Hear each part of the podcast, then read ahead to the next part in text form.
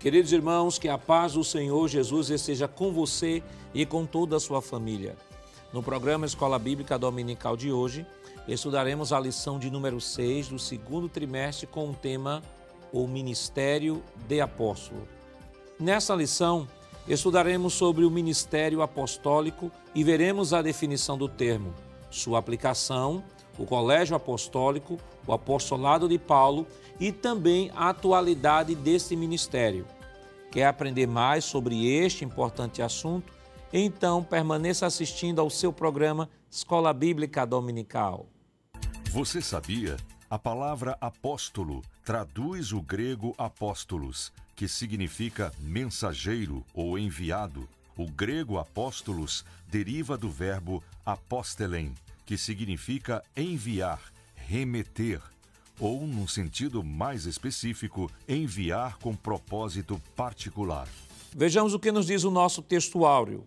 E ele mesmo deu uns para apóstolos, e outros para profetas, e outros para evangelistas, e outros para pastores e doutores. Efésios capítulo 4, versículo 11.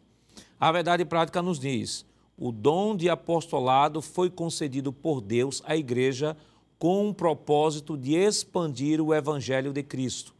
O objetivo geral de nossa lição é mostrar a importância do ministério apostólico do Novo Testamento. Os objetivos específicos da nossa lição de hoje são três. Primeiro, investigar biblicamente o colégio apostólico. Segundo, retratar o ministério apostólico de Paulo. E terceiro, avaliar a apostolicidade atual a leitura bíblica em classe para a lição de hoje está escrita em Efésios, no capítulo 4, versículos 7 ao 16. Acompanhe conosco. Mas a graça foi dada a cada um de nós, segundo a medida do dom de Cristo. Por isso diz: Subindo ao alto, levou cativo o cativeiro e deu dons aos homens. Ora, isto ele subiu, que é senão que também antes tinha descido às partes mais baixas da terra. Aquele que desceu é também o mesmo que subiu acima de todos os céus, para cumprir todas as coisas. E ele mesmo deu uns para apóstolos, e outros para profetas, e outros para evangelistas, e outros para pastores e doutores, querendo o aperfeiçoamento dos santos, para a obra do ministério, para a edificação do corpo de Cristo, até que todos cheguemos à unidade da fé e ao conhecimento do Filho de Deus, a homem perfeito, à medida da estatura completa de Cristo, para que não sejamos mais meninos inconstantes, levados em roda por todo o vento de doutrina, pelo engano dos homens que com astúcia enganam fraudulosamente. Antes, seguindo a verdade em amor, cresçamos em tudo naquele que é a cabeça, Cristo, do qual todo o corpo, bem ajustado e ligado pelo auxílio de todas as juntas, segundo a justa operação de cada parte, faz o aumento do corpo para sua edificação em amor. Para comentar a nossa lição hoje, contamos com a participação do professor irmão Givanildo Hermano. Pai do seu irmão Givanildo. Pai do seu pastor, é um prazer estar aqui participando do programa hoje. O irmão Givanildo também né, é o apresentador do programa Instantes Finais, que vai ao ar. Quais são os dias, irmão Givanildo? De segunda a quinta-feira, às 22 horas, e aos domingos, com dois reprises, às 7 da manhã e também às 17h30. É o seu programa escatológico semanal, você não pode perder. E contamos também com a participação do professor irmão Jonas Santana. Parte do irmão Jonas. Pai, senhor, para Jonas Jackson. Queridos irmãos, esta semana nós estamos estudando a lição de número 6, que tem como título O Ministério de Apóstolo. É, estamos iniciando uma sequência de estudos sobre os dons espirituais. Semana passada nós encerramos né, os dons de elocução Falamos aqui sobre o dom de profecia, o dom de línguas, dom de interpretação de línguas e pontuamos naquele programa de que eram os únicos dons que não haviam vislumbres no Antigo Testamento, porque não houve derramamento do Espírito no Antigo Testamento com evidência inicial de línguas estranhas, mas ainda que não houvesse vislumbre no Antigo Testamento, mas podemos sim observar, e foi citado aqui no programa, né, inclusive é enunciada até pelo apóstolo Paulo, né, no capítulo 14 de 1 Coríntios, é, versículo é, 19, o apóstolo Paulo vai fazer referência ali ah, de uma profecia citada por Isaías, que está no livro de Isaías, no capítulo 28, versículos 11 e 12.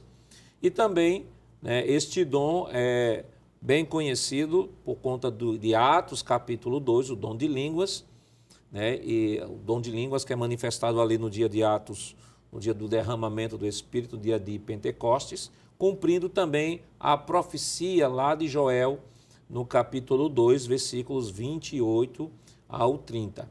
Então saímos da sequência de dons de 1 Coríntios, capítulo 12, os nove dons, nós estudamos em três blocos, né? dons de revelação, dons de poder e dons de elocução.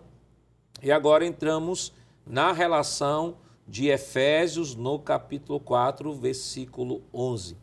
E nesta relação, irmão Givanildo, nós começamos a falar sobre o apóstolo, né? É um tema bastante recorrente, né? É um termo que hoje tem sido dado neologismos, né? tem se é, é, tido ah, diversas interpretações equivocadas em torno deste dom. Né? Então, faz-se necessário a gente trazer uma definição bíblica e o que é que o Novo Testamento aporta sobre, sobre este assunto. Então, inicialmente, irmão Givanildo, que definição a gente pode dar do termo apóstolo? Pastor da Jackson e demais telespectadores, nós podemos dizer que o termo apóstolo né, vem lá do grego de apostelo, que significa exatamente alguém que é enviado. Alguém enviado com uma missão especial ou com uma missão específica. E é muito interessante nós observarmos que, nós podemos observar que o próprio Jesus, ele também é chamado de apóstolo. Né? Nós vamos perceber, por exemplo, lá na carta aos Hebreus, ou Epístola aos Hebreus, no capítulo de número 3, o versículo primeiro, que o próprio Jesus é chamado de apóstolo. Diz assim: Pelo que, irmãos santos, participantes da vocação celestial, considerai a Jesus Cristo apóstolo e sumo sacerdote da nossa confissão. Então, o apóstolo é aquele que é enviado com uma missão especial. Então, como Jesus, né, que é o modelo, padrão, maior exemplo de apostolado, aquele em que serve de modelo de padrão para todos os apóstolos, Jesus foi enviado pelo Pai, veio à terra, veio ao mundo exatamente com uma missão específica. E é claro que também o termo se, se aplica a outras pessoas, como aos doze, e também se aplica àqueles que receberam um ofício específico de apóstolo nas páginas do Novo Testamento. No Novo Testamento, irmão Jonas, esse termo ele é muito amplo, né? Você tem irmão Givanildo introdutoriamente já mostrou de que a Bíblia aponta Jesus como apóstolo, né, como apóstolo, né, Hebreus 3, pelo que irmãos santos, participantes da vocação, considerem a Jesus Cristo apóstolo e sumo sacerdote da nossa confissão. Como ele bem falou, né, é o paradigma, ele é o paradigma. Mas também o apóstolo no Novo Testamento, é, nós temos ah, o, o, termo sendo utilizado para o colegiado, que é, é algo que a gente vai tratar de maneira específica, colegiado, mas vemos também o termo sendo utilizado também para outros que não pertencem ao colegiado, sendo chamado também de apóstolos. Perfeitamente. Essa compreensão, pastor, o professor da Escola Dominical tem que deixar muito bem clara para os alunos, porque a palavra apóstolo, como já foi comentada pelo professor Joanildo Apostelo, ela vai ganhar significado de acordo também com o texto onde ela está sendo trabalhado.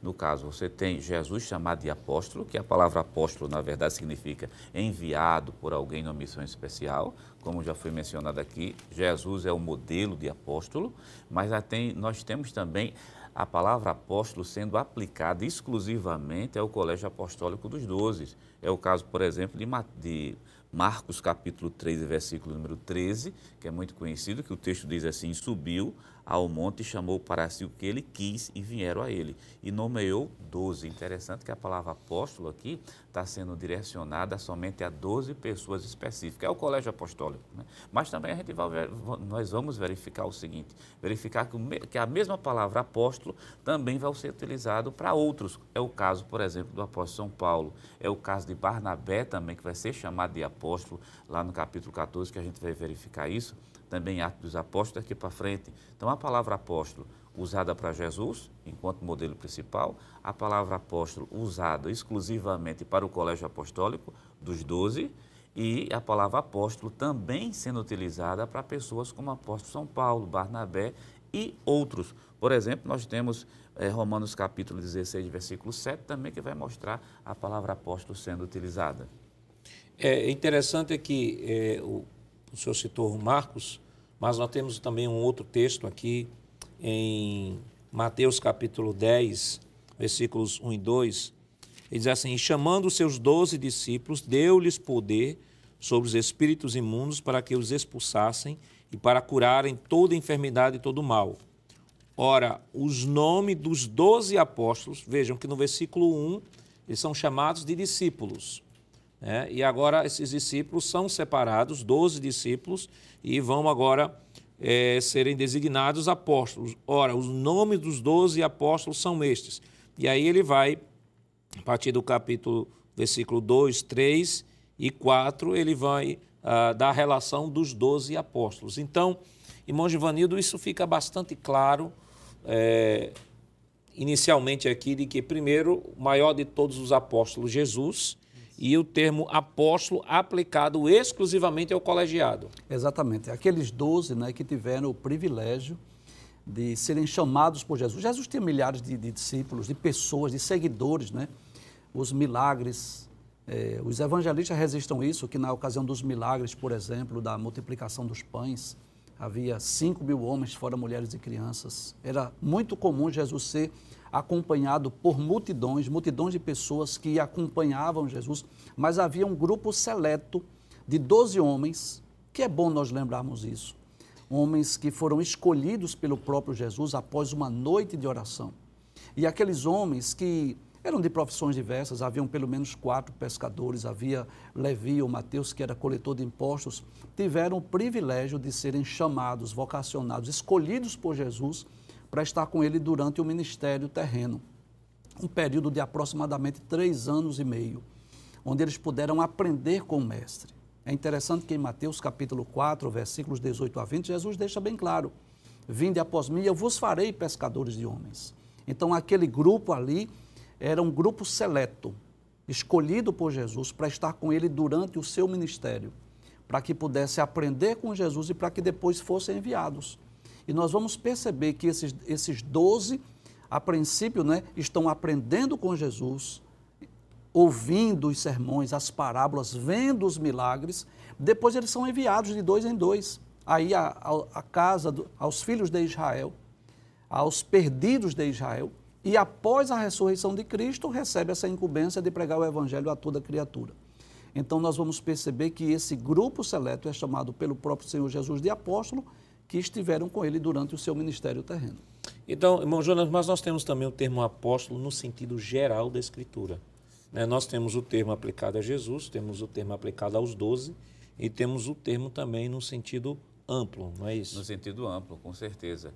Inclusive, é, Romanos, pediu o senhor para a gente ler Romanos, capítulo de número 16, 16 do livro aos Romanos, diz, diz o texto sagrado a seguinte expressão, capítulo de número 16 e versículo 7. Saudai Andrônico e Júnia, meus parentes, meus companheiros na prisão, os quais se distinguiram entre os apóstolos e que foram antes de mim em Cristo Jesus. Nós estamos vendo a palavra apóstolo sendo aplicada de maneira geral. Qual o sentido aqui de maneira geral? É todo aquele que é enviado em uma missão especial, aí realmente está se, tá se adaptando perfeitamente ao, ao significado da palavra apóstolo. Todo aquele que é enviado em missão especial pode ser reconhecido sim como sendo um apóstolo. Por isso que Paulo diz, aqueles que se destacaram entre os apóstolos, né, para fazer uma diferenciação entre o colégio apostólico que não tem sucessão apostólica e fazer a, e utilizar a palavra apóstolo no sentido geral, dizendo que é aquele que é comissionado pela igreja e está sendo enviado. E foi e, e bem interessante esse texto que o senhor citou, porque algumas pessoas utilizam esse texto né, para tentar provar e legitimar né, o ministério pastoral feminino e mostrar de que havia liderança feminina no Novo Testamento. E aí cita o texto de Romanos 16 e 7, fala sobre Andrônico e Júnia, e a Júnia, né, e citando Júnia como apóstola, e sendo apóstola, autoridade, sendo autoridade, uma liderança na igreja do primeiro século. Só que esse texto ele é muito frágil para se, se estabelecer uma doutrina de uma liderança feminina, pelo menos pastoral feminina ou apostólica feminina no Novo Testamento. Isto porque nós temos dois grandes problemas aqui nesse texto. O primeiro grande problema é porque o nome Júnia, aqui traduzido na Almeida Revista corrigida por Júnia e traduzido na Almeida Revista atualizada por Júnias, esse termo no original grego é um termo que, dependendo do, do, da, da, do termo que vai ser utilizado, pode ser traduzido, pode ser um homem de mulher ou pode ser o nome de um homem. Né? O termo no original grego, no Novo Testamento, da 27 edição de Nestland, né, traduz o termo que está ali é um termo masculino, não é um termo feminino. Embora a terminação aqui seja feminina, júnia, porque aqui está pegando uma outra variante do, do, do, texto grego, mas o texto grego lá está júnias, né? está se referindo a um homem. Então, há fragilidade muito grande nessa interpretação, é forçar a interpretação. É como é, pegar isoladamente um nome de origem estrangeira e tentar, pela, termi pela terminação feminina, achar que é um nome feminino, quando no original o termo é masculino. Aliás, não é só o texto, o texto que aponta né, para uma interpretação mais voltada para um homem, mas também é, o bispo de Salamina, em Chipre, Epifânio, que viveu no século mais ou menos IV, ele diz que Júnia era um homem que veio a ocupar o bispado de Apaneia da Síria. Então, nós temos tantos testemunhos históricos como texto, próprio texto grego, embora a tradução aqui da Almeida Corrigida favoreça a Júnia, né? Andrônico e a Júnia, o texto no original vai apontar para o nome masculino e a Almeida Revista Atualizada traduz como Júnias no plural. Então, esse texto não serve como fundamento para falar de apóstola tampouco falar de ministério pastoral feminino, né, irmão Giovanni? Exatamente. Porque nós vamos perceber isso, pastor, que primeiro que a gente não pode é, fazer uma doutrina de um texto bíblico isolado. E todas as recomendações do apóstolo Paulo, né, nas suas cartas, nas suas epístolas pastorais, que ele fala sobre as qualificações do, do diácono, do presbítero, sempre é se dirigindo a homens, a pessoa do sexo masculino. Então a gente não pode isolar um texto, até porque a própria terminologia aí mostra que se refere a um homem e não a uma mulher, embora que esteja é, terminando é, na nossa tradução da língua portuguesa, parecendo ser um nome feminino, mas tudo nos, nos leva a crer que refere-se a um servo de Deus, a um homem que era também chamado de apóstolo. É, e falando agora, vamos falar agora do colégio apostólico, irmão Jonas. O que é que a gente já pode comentar sobre o colégio apostólico, os 12? Em primeiro lugar, sobre o colégio apostólico, tem um texto, é, Mateus, Mateus, é um texto no livro de, ou oh, desculpa, é, é Lucas, né? Está errado. É, Lucas capítulo 6, Lucas capítulo 6 e o versículo 13 diz assim, falando exclusivamente sobre o colégio apostólico. E quando já era dia, capítulo 6 de Lucas e versículo 13, e quando já era dia, chamou a si os seus discípulos e escolheu doze deles, a quem deu o nome de apóstolos. É interessante que depois de uma noite de oração, como já foi mencionado aqui pelo professor Givanildo, Jesus dentre a multidão, porque Jesus tinha, tinha muito discípulo que seguia ele, mas ele escolhe, na verdade, 12 pessoas, é somente 12, mais nada do que isso, depois que ele escolhe os doze, ele nomeia esses doze como, como apóstolo. Então, o colégio apostólico, ele tem algumas características especiais. Em primeiro lugar, eles foram chamados diretamente por Jesus. É a primeira característica que esse colégio tem. Então, é, Lucas, é, Lucas capítulo 6, versículo número 13. Outra coisa também, né, outra característica que é única, é, eles receberam autoridade espiritual.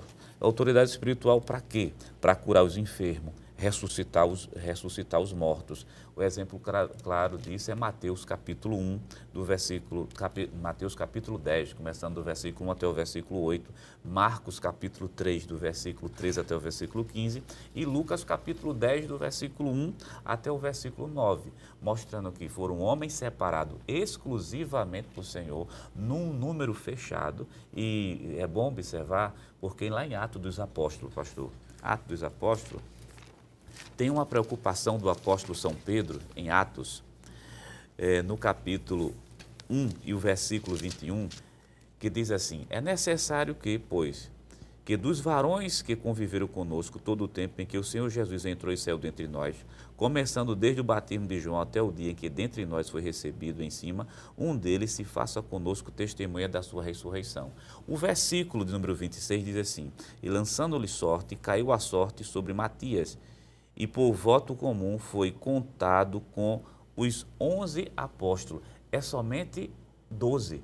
Quer dizer, a igreja nunca teve a preocupação de dizer assim, vamos aumentar para 13, para 14, não. Esse colégio apostólico, ele é único e ele é singular. Então, esse é o critério apostólico. Então, desse critério, Paulo não é apóstolo. Mas não responde isso agora não, nós estaremos comentando isso depois do nosso rápido intervalo. Voltamos já.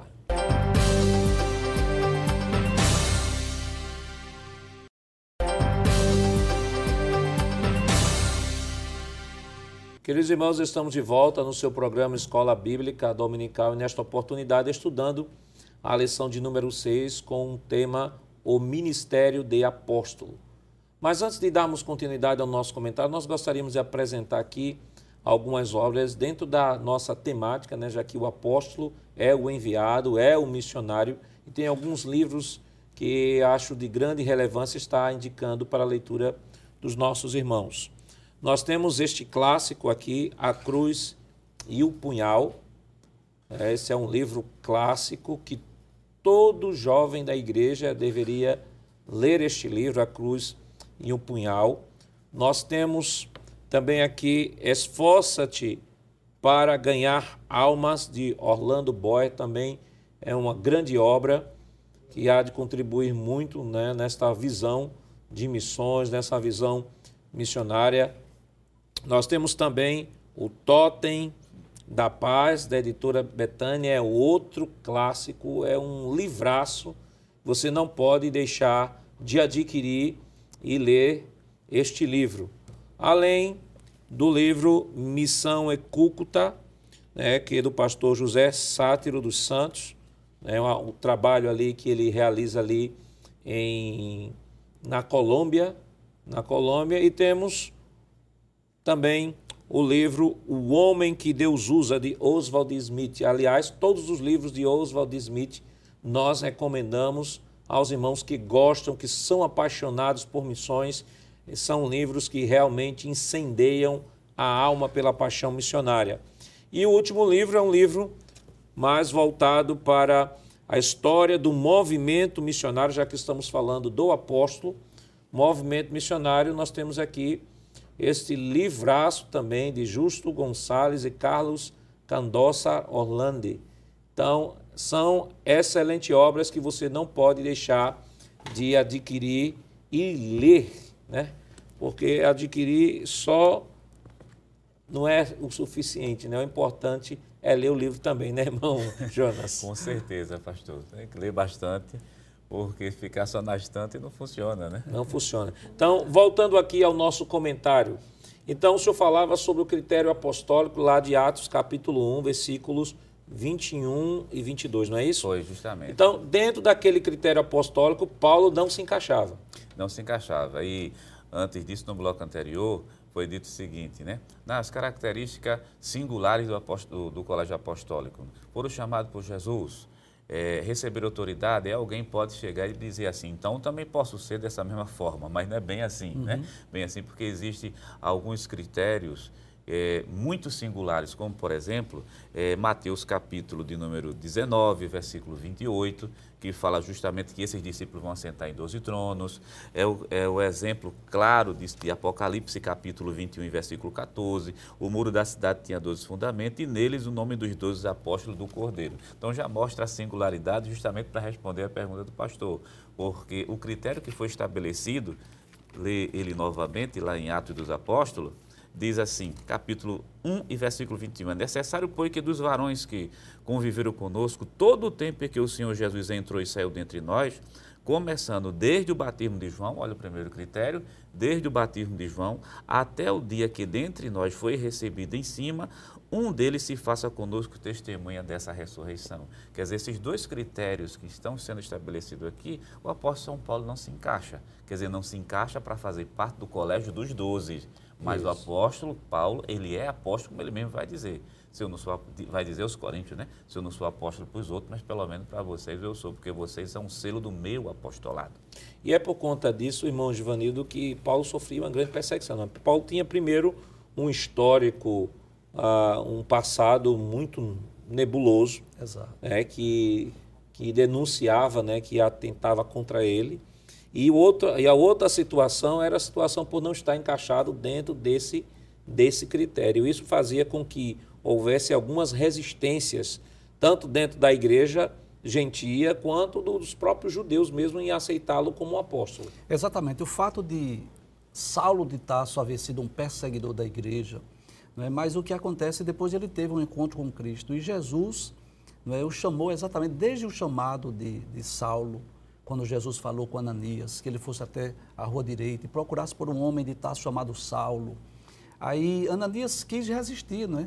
Porque ouviu falar quem era Saulo de Tarso, sabia que ele estava ali naquela cidade com, com cartas, com autorização para perseguir os cristãos. E é interessante que Jesus diz a Ananias: Vai, porque este é para mim um vaso escolhido para levar o meu nome diante dos gentios, dos reis, dos filhos de Israel, e eu lhe mostrarei o quanto deve padecer pelo meu nome. Então a gente percebe que ele já foi escolhido com essa missão, com esse propósito de levar o nome de Jesus. E é interessante, para não deixar dúvidas alguma acerca do apostolado de Paulo, quando ele está escrevendo a primeira carta aos Coríntios, capítulo 15, falando acerca da ressurreição, ele diz nos versículos 8 e 9: falando que Jesus apareceu a várias pessoas após a sua ressurreição, para dar autenticidade, para confirmar, para comprovar que realmente Jesus havia ressuscitado. Nos versículos 8 e 9, Paulo diz isso. E por derradeiro de todos me apareceu também a mim como a um abortivo. Paulo se considera como um abortivo como se fosse chamado fora do tempo, porque não fazia parte desse colégio apostólico, né, do, dos doze, do grupo dos doze. No versículo 9 ele diz, porque eu sou o menor dos apóstolos. Ele se considerava o menor. Aí ele diz que não sou digno de ser chamado apóstolo, pois persegui a igreja de Deus. Mas pela graça de Deus sou o que sou. E a sua graça para comigo não foi vã. Antes trabalhei muito mais do que todos eles. Todavia, não eu, mas a graça de Deus que estava comigo. Então, Paulo tinha essa convicção. Inclusive, é, por conta das oposições que muitos líderes, não é, judaicos principalmente, não, não reconheciam a autoridade apostólica de Paulo, era muito comum em suas epístolas ele sempre se identificar como apóstolo, né? Então, no início das suas cartas, ele diz assim: chamado para apóstolo, ou chamado apóstolo de Jesus Cristo. E ele deixa bem claro: não pela vontade do homem, mas pela vontade de Deus. Então, embora Paulo não tenha, não tenha tido essa oportunidade, ou este privilégio, digamos assim, de fazer parte do grupo dos doze, de ser uma testemunha ocular do ministério de Jesus, mas ele foi uma testemunha da sua ressurreição. Jesus apareceu para ele, ele foi chamado para apóstolo, né? E a maior prova disso é o seu ministério, a sua vida de dedicação à evangelização, à pregação do evangelho. As viagens missionárias que fez, ninguém pode duvidar realmente que ele foi chamado pelo próprio Jesus para ser apóstolo. E, aliás, é, ele faz a defesa do seu apostolado, ele faz em 1 Coríntios, capítulo 9, o capítulo inteiro, ele vai falar, faz a defesa do seu apostolado, ele faz a defesa do seu apostolado também, irmão Jonas, lá aos crentes da Galácia, né, capítulo 1 e capítulo 2, também aos Gálatas, que ali eles eh, os judaizantes, né, que estavam ali no contexto, não aceitavam de forma alguma o apóstolo Paulo como apóstolo. Paulo teve também uma resistência dentro da própria igreja de Corinto, por isso que ele faz a defesa. Paulo foi resistido também na igreja de Tessalônica. Né? Ele escreve, segundo Tessalonicenses, também mostrando no final lá da epístola a resistência que tinham ao seu apostolado. E ele escreve também ao jovem pastor Timóteo, que eu acho um texto fascinante, né? que é 1 Timóteo, no capítulo 1, no versículo, versículos 12 em diante, ele diz assim: E dou graças ao que me tem confortado, a Cristo Jesus, Senhor nosso, porque me teve por fiel, pondo-me no ministério. A mim, que dantes fui blasfemo, perseguidor e opressor, mas alcancei misericórdia porque o fiz ignorantemente na incredulidade. E a graça de nosso Senhor superabundou com a fé e o amor que há em Cristo Jesus. Esta palavra, esta é uma palavra fiel e digna de toda aceitação, que Cristo Jesus veio ao mundo para salvar os pecadores, dos quais eu sou o principal. Então, Paulo tinha, irmão Jonas, em mente essa clareza de que ele era indigno até de ser apóstolo, é, mas Deus, por sua infinita misericórdia, como ele diz aqui nesse texto, se manifestou a ele, se revelou a ele, aí o caminho de Damasco é o caminho da revelação de Deus na vida do apóstolo, e não só se revelou a ele enquanto salvação, mas se revelou a ele enquanto ministério também, porque ele diz assim: pondo-me no ministério. Perfeito. Por sinal, o livro de Gálatas, né? O apóstolo São Paulo vai deixar muito claro que a igreja vai reconhecê-lo como apóstolo, né? reconhecê-lo como apóstolo, e apóstolo dos gentios. Apóstolo, apóstolo gentil, lê esse versículo, acho que é um versículo muito interessante, capítulo 1 do livro de Gálatas, capítulo 1, ou, desculpe, capítulo 2, capítulo 2 e o versículo 7, quando a igreja reconhece esse ministério específico, porque, como o senhor bem mencionou, Paulo foi chamado pelo Senhor Jesus, mas também foi-lhe dado a ele o ministério e um ministério específico. O professor da escola dominical pode verificar em Gálatas capítulo 2 e o versículo 7 diz assim: Antes, pelo contrário, quando viram que o evangelho da incircuncisão me estava confiado, como a Pedro da circuncisão, porque aquele que operou eficazmente em Pedro para o apostolado da circuncisão, esse operou também em mim com eficácia para com os gentios. E o versículo 9, fazer a leitura completa. E conhecendo Tiago e Cefo e João, que eram considerados como as colunas, a graça que se me havia dado, deram-nos a destra, em comunhão comigo e com Barnabé, para que nós fôssemos aos gentios e eles a circuncisão. O apostolado do apóstolo São Paulo é bem específico, e Paulo está dizendo, fui chamado, como dá em Gálatas capítulo 1, que até o senhor mencionou, pastor, Gálatas capítulo 1, versículo 1, é, Paulo, apóstolo, não da parte dos homens, nem por homem algum, mas por Jesus Cristo, por Deus Pai, que o ressuscitou dos mortos. Há um chamado específico, e há um chamado específico para ser apóstolo e apóstolo do gentil. Mas, se o senhor permitir, capítulo 1, versículo 1, para não abrir margem para outra coisa, que Paulo diz assim: Fui chamado por Deus, não por homem algum. Mas é bom deixar claro que Paulo está fazendo menção do seu chamado específico, ele não está desprezando a autoridade da igreja de jeito nenhum.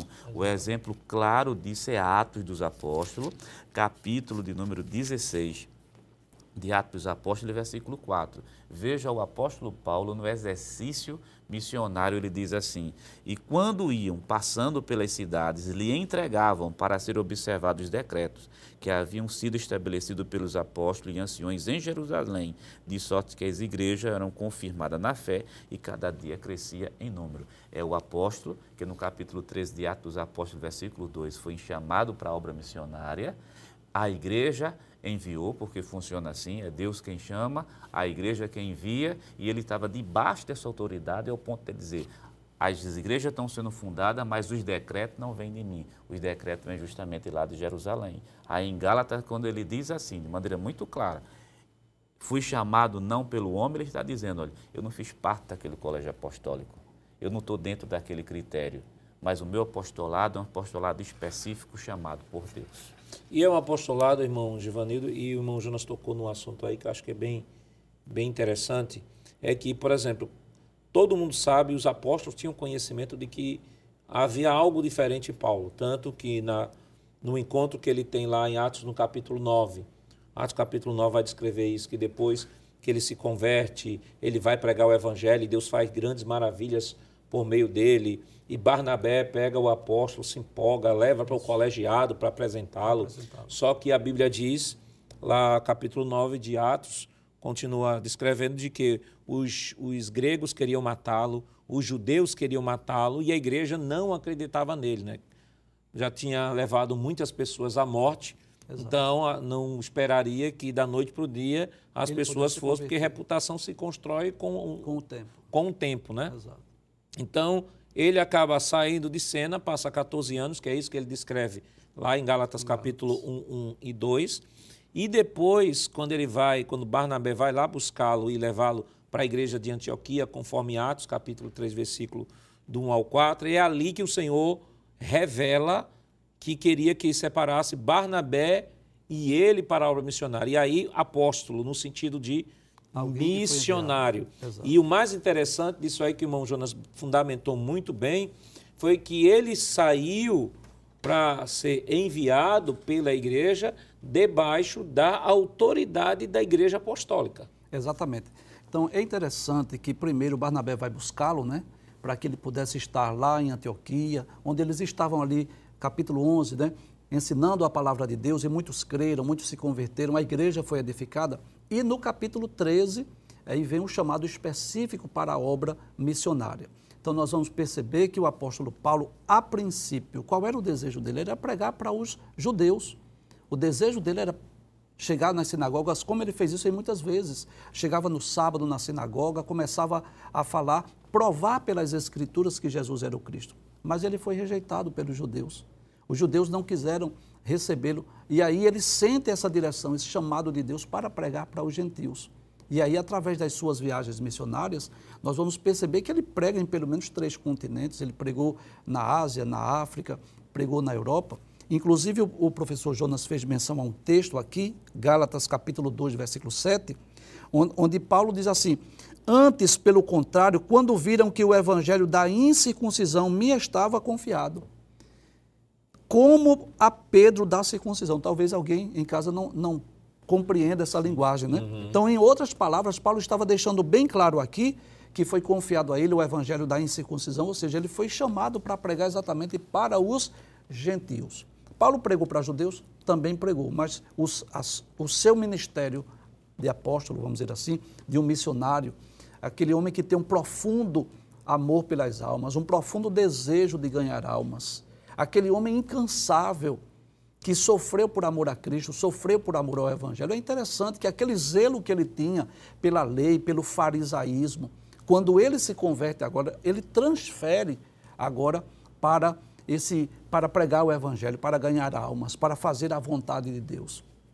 Então, ninguém pode negar isso, que embora Paulo não tenha sido é, um dos doze, não tenha tido aquele privilégio de estar com Jesus durante o seu ministério, mas foi uma testemunha ocular da ressurreição de Cristo e tornou-se aí, é, como alguns teólogos costumam dizer, depois de Jesus, o maior homem que esse mundo conheceu, o maior pregador do Evangelho, o maior ganhador de almas. E dentre os muitos exemplos que nós poderíamos citar do apóstolo Paulo aqui, o seu zelo missionário, o desejo de Paulo de ganhar almas, eu, há um texto que eu, que eu gosto muito, está lá no livro de Atos dos Apóstolos, capítulo de número 21. É um texto que Paulo demonstra esse desejo. Alguém que estava pronto a sofrer pelo Evangelho, alguém que estava pronto né, para sofrer por amor a Cristo. No capítulo 21 do livro dos Atos, a partir do versículo de número 8. A palavra de Deus diz: No dia seguinte, partindo dali Paulo e nós que com ele estávamos, chegamos a Cesareia e entrando em casa de Filipe, o evangelista, que eram dos sete, ficamos com ele. Tinha este quatro filhas donzelas que profetizavam. E demorando-nos ali por muitos dias, chegou da Judéia um profeta por nome Ágabo. E vindo ter conosco, tomou a cinta de Paulo E ligando-se os seus próprios pés e mãos, disse: Isto diz o Espírito Santo. Assim ligarão os judeus em Jerusalém o varão de quem é esta cinta e o entregarão nas mãos dos gentios. E ouvindo nós isto, rogamos-lhe tanto nós como os que eram daquele lugar que não subisse a Jerusalém. Que coisa interessante. O profeta Ágabo pegou a cinta de Paulo. Se o Espírito Santo está dizendo que isso vai acontecer com o dono desta cinta quando chegar em Jerusalém. E os irmãos começaram a aconselhar Paulo, como que diz assim: olha, o Espírito Santo revelou, não vá para Jerusalém. Mas qual é a palavra de Paulo? Qual é a resposta de Paulo? O versículo 13. Ele diz: Que fazeis vós, chorando e magoando o meu coração? Porque eu estou pronto não só a ser ligado, mas ainda a morrer em Jerusalém pelo nome de Jesus Cristo. Então era alguém que tinha esse desejo de pregar o Evangelho, de ganhar almas, né? de entre, entregar-se a Cristo sem reservas. No capítulo 20, versículo 24 de Atos, ele diz: Em nada tenho a minha vida por preciosa, contanto que cumpra com alegria a minha carreira e o ministério que recebi do Senhor Jesus para dar testemunho do Evangelho da graça de Deus. Paulo, irmão Jonas, é o maior exemplo, é um dos grandes exemplos do dom de apóstolo, né, do missionário, daquele que coloca o seu coração para levar a palavra aos lugares mais longínquos da terra. E ele é, pode-se dizer assim, alguém já disse né, que ele seria o 13 terceiro apóstolo, 13 terceiro é. apóstolo. É claro que, exageros à parte, ele é um referencial para os missionários, né, pelo trabalho que realizou. Ele é referencial como mestre, ele é referencial como missionário. Mas, claro, sobre missionário, que é a aplicação específica aqui do termo apóstolo, nós estaremos comentando depois do nosso rápido intervalo. Voltamos já.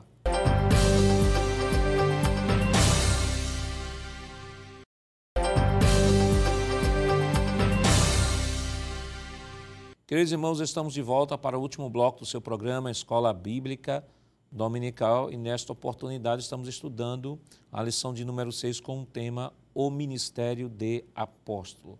E nesse bloco ficamos de comentar né, a aplicação do termo apóstolo como missionário, né, que é o termo que nós vamos perceber em todo o Novo Testamento. Falamos nos blocos anteriores que apóstolo, o termo aplicado diretamente à pessoa de Jesus, apóstolos, os doze, aplicado aos doze, ao colegiado, falamos o termo apóstolo aplicado ao apóstolo Paulo, e aí vale destacar que o apóstolo Paulo, ele está debaixo do governo da igreja, foi citado aqui Efésios, digo Gálatas, capítulo 2, versículo 7 ao 9.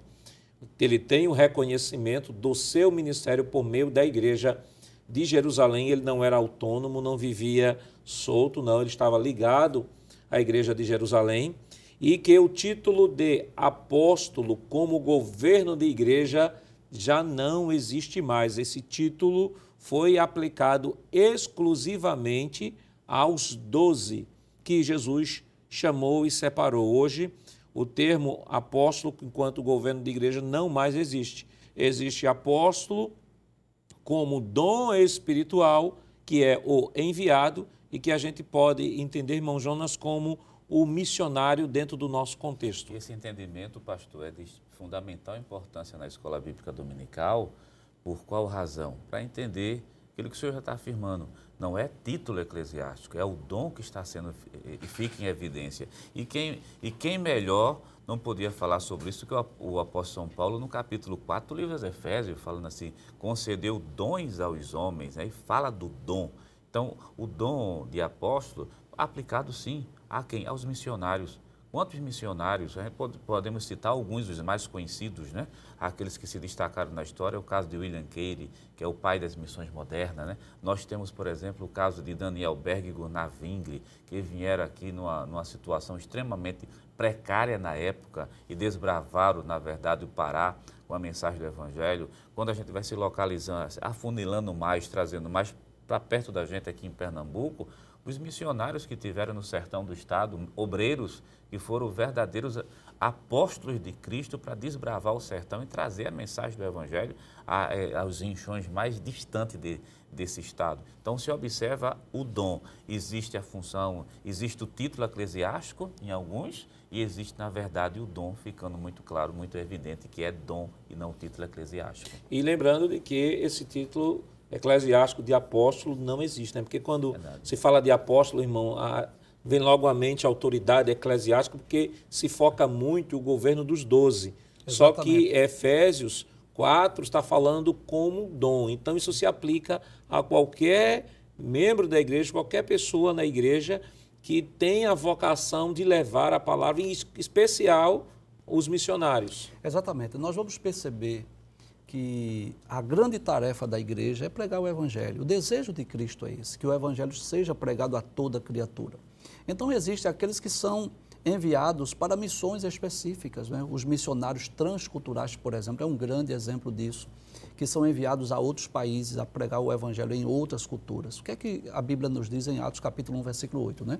Mas recebereis a virtude do Espírito Santo que há de vir sobre vós e ser minhas testemunhas, tanto em Jerusalém, como em toda a Judéia e Samaria e até os confins da terra.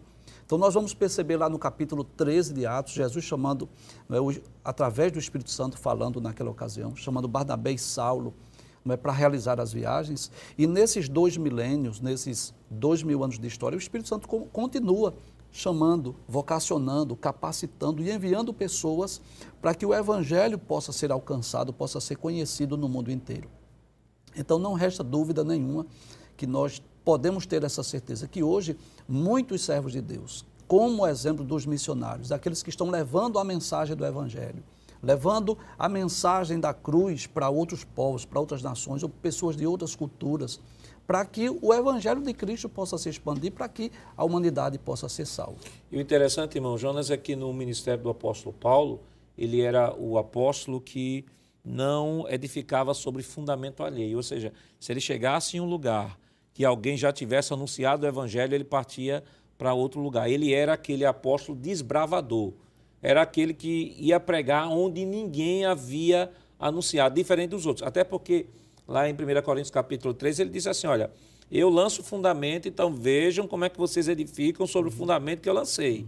Agora, eu fui chamado para lançar fundamento e não para edificar sobre fundamento alheio. Perfeito. Eu acho que isso é uma coisa extremamente bonita no ministério do apóstolo São Paulo.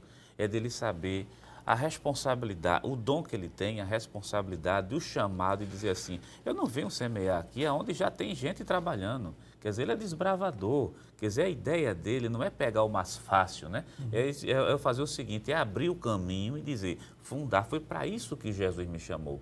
Por isso, capítulo 3 da primeira Epístola aos Coríntios, ele diz assim: Eu coloquei o fundamento. Que o fundamento é? O fundamento é Cristo. E vejam como cada um edifica sobre esse fundamento está escrito lá no capítulo 3, do versículo 10 por diante, né, da primeira epístola aos Coríntios. Então, Paulo tem essa característica de, se sabe que aqui tem trabalho, então ele não vai, ele vai mais para frente, porque é lá que alguém está precisando. Né? É, eu sei que o capítulo 16 de Atos dos Apóstolos, Paulo diz assim, ele olha para a Bitínia, né? ele olha para é, a cidade, deixa para não errar, Mísia, Mísia, Mísia e Bitínia, ele olha e diz assim, é ali que se precisa pregar. Quem diz não para ele é o Espírito Santo, né? porque tem um trabalho específico na cidade de Troade. Mas quando ele está olhando para Bitínia e olhando para Mísia, o que ele está dizendo é o seguinte, é, ali não tem área, ou melhor, ali não tem gente que ainda não é crente, então é justamente para lá que eu quero que eu quero ir. Mas Deus queria justamente colocar na cidade de Troade. Agora, um fato interessante, pastor irmão Jonas, é que ele ia pregar o evangelho, né? E às vezes começava até na casa dos irmãos, uhum. né? como em Éfeso, por exemplo, pregou para a família de Lídia. Mas o que acontece? Depois que aquela igreja já estava estruturada, já estava estabelecida, ele deixava um obreiro ali responsável. Né? Então, nós vamos perceber isso, por exemplo, na primeira carta de Paulo a Timóteo, no capítulo 1, versículo de número 3.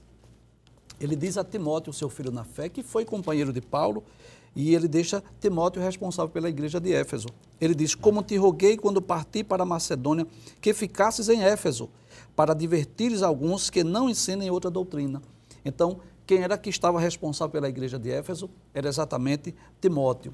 Nós vamos também ver outro exemplo, Tito, capítulo 1, versículo de número 5, que ele deixa Tito responsável pela igreja de Creta. Tito, capítulo 1, versículo 5. Ele diz: Por esta causa te deixei em Creta, para que pudesses em boa ordem. Eh, em boa ordem as coisas que ainda restam, e de cidade em cidade estabelecesses presbíteros, como já te mandei.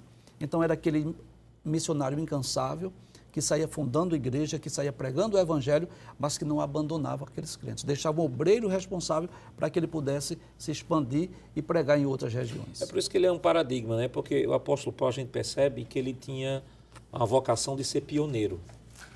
Pioneiro, ou seja, não são todas as pessoas que Deus chama para fazer esse tipo de trabalho. É, alguns, por exemplo, Paulo ia, abria os trabalhos, cabia nas casas dos irmãos, depois ia lá, colocava obreiros e depois supervisionava, né? Todo, é todo o trabalho que ele, que ele fazia. Fundava e supervisionava. É, para alguns obreiros iam já trabalhar em cima do trabalho que Paulo fundou. Para Paulo, não. Paulo ia desbravar, ia cortar Isso. o mato, ia abrir clareira para pregar o evangelho. Perfeito. Acho que alguns versículos que mostram muito bem isso. Atos dos Apóstolos, né? capítulo 16, aqui estava mencionando, capítulo 16, versículo 6 até o versículo 8, versículo 8, e a gente tem 1 Coríntios, capítulo 3, do versículo 10 até o versículo 14, somente para quem está em casa, deixa ficar isso bem, muito bem anotado, que, o que é que Paulo está mostrando? Ele é desbravador, né? é aquele que chega, vamos fazer uma comparação assim, talvez seja uma comparação um pouco grossa, mas é entrar numa mata e dizer assim, aqui se precisa. Então é desbravar, é abrir caminho onde não tem caminho. E isso não é para todo mundo, pastor, como o senhor, como o senhor mostrou, né? Tem, é à toa que Paulo vai dizer assim, olha, é, um planta, né? Outro rega, mas quem dá o crescimento é Deus. E Paulo tem essa compreensão que a obra de Deus não depende exclusivamente dele. Um planta, outro rega, mas Deus é quem dá o crescimento. E é uma prova evidente que não é para todo mundo que João Marcos não aguentou, né?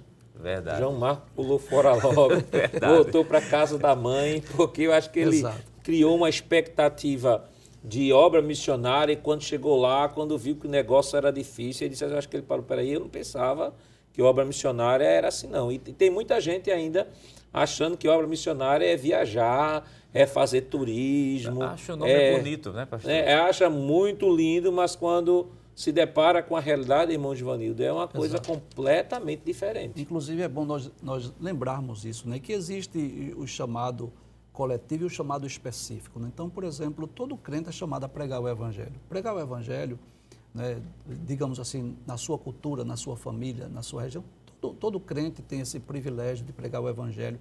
É um chamado coletivo, mas fazer um trabalho missionário, um trabalho transcultural, é, nesse sentido, esse ofício ou esse ministério de apóstolo, alguém que é enviado, precisa de um chamado específico, né? É, Deus chama pessoas específicas, né? Para trabalhos específicos. O texto áureo diz isso, né? Ele mesmo deu uns para apóstolos e outros para profetas e outros para evangelistas e outros para pastores e doutores. Então significa dizer que nem todos são apóstolos, nem todos são enviados com essa missão, nem todos têm um chamado missionário transcultural. E, pastor, vale mencionar também, é, o professor João é, falando aqui sobre a questão do chamado para ser apóstolo, é, quando se lê Atos dos Apóstolos, parece que Paulo se converteu num dia e no outro dia já estava como missionário. e não é bem assim. É por isso que tem que ler o livro de Gálatas, que ele vai dizer, é 14 anos depois. Quer é. dizer, aqueles que, Deus tem, aqueles que Deus tem um chamado específico para eles, não vão de caráter imediato. Deus se encarrega de moldá-lo ao longo do tempo e prepará-lo para aquela obra específica que tem para aquela pessoa ali. Então não é algo de uma hora para outra, não, né? Ninguém vai ser encaminhado de repente. Deus prepara. Deus, além de vocacionar, vai preparando para os desafios que a pessoa vai encontrar lá na frente, inclusive para quem vai ser desbravador. E a nossa igreja ela tem realizado, né, tem realizado é, missões urbanas nos bairros, nós temos missões no interior do estado, temos missões transculturais, né, nós temos diversos casais de missionários que estão espalhados ao redor do mundo e onde a nossa igreja não chega como missionário, a Rede Brasil tem está alcançado, chegando, está chegando, e como resultado disso, né, nós temos visto aí mais de 20 mil pessoas que já se renderam aos pés do Senhor. Querido professor, como podemos ver, o termo apóstolo significa enviado. Este título foi atribuído ao próprio Cristo, aos doze, a Paulo, além de outros. As qualificações necessárias para ser apóstolo era ter sido testemunho ocular das obras, da vida, da morte e ressurreição de Cristo. Hoje, não existe apóstolo nos moldes do colégio apostólico, mas o ministério de caráter apostólico e é desenvolvido por missionários que estabelecem igrejas em diversos lugares do mundo. Que Deus continue lhe abençoando em nome de Jesus. Queridos irmãos, depois de uma lição tão maravilhosa, vamos orar ao Senhor. Vamos orar, irmão Vanildo. Oremos. Bendito Deus, querido Pai, quero te louvar, quero bendizer o teu nome, te agradecer por esta oportunidade. Pedir, ó Deus, que tu continue com as tuas mãos estendidas, abençoando o teu ungido, pastor presidente, pastor Ailton José Alves, toda a diretoria, o ministério da igreja. Senhor, que esta bênção se estenda também, Pai, para todos aqueles que fazem a superintendência das escolas dominicais, todos os dirigentes, vice-dirigentes, secretárias, todos os professores e alunos desse seminário, o maior seminário teológico do mundo. Que essa lição, quando estiver sendo ensinada nas classes, que o Teu Espírito Santo se utilize, Senhor, de cada professor para ensinar, Senhor, com a graça, a unção e a sabedoria do Teu Espírito Santo. Senhor, levanta obreiros, levanta missionários, que tenham, Senhor, esse ofício de apóstolo para levar a mensagem do Evangelho, para fazer com que o teu nome seja conhecido nos quatro cantos da terra. Te agradecemos, ó Pai, por esta rica oportunidade, em nome de Jesus. Chegamos ao final de mais um programa. Hoje estudamos a sexta lição com o tema O Ministério de Apóstolo. Na próxima semana estudaremos a sétima lição deste segundo trimestre que tem por título O Ministério de Profeta. O programa Escola Bíblica Dominical vai ao ar nas sexta-feiras, 22 horas, e também está disponível em nosso canal no YouTube, Rede Brasil Oficial. Não esqueça de ativar o sininho e compartilhar o link. Obrigado por sua audiência e até o próximo programa. Que a graça do nosso Senhor Jesus Cristo, o amor de Deus nosso Pai, a comunhão do seu Santo Espírito estejam com todos, hoje para todos sempre. Amém.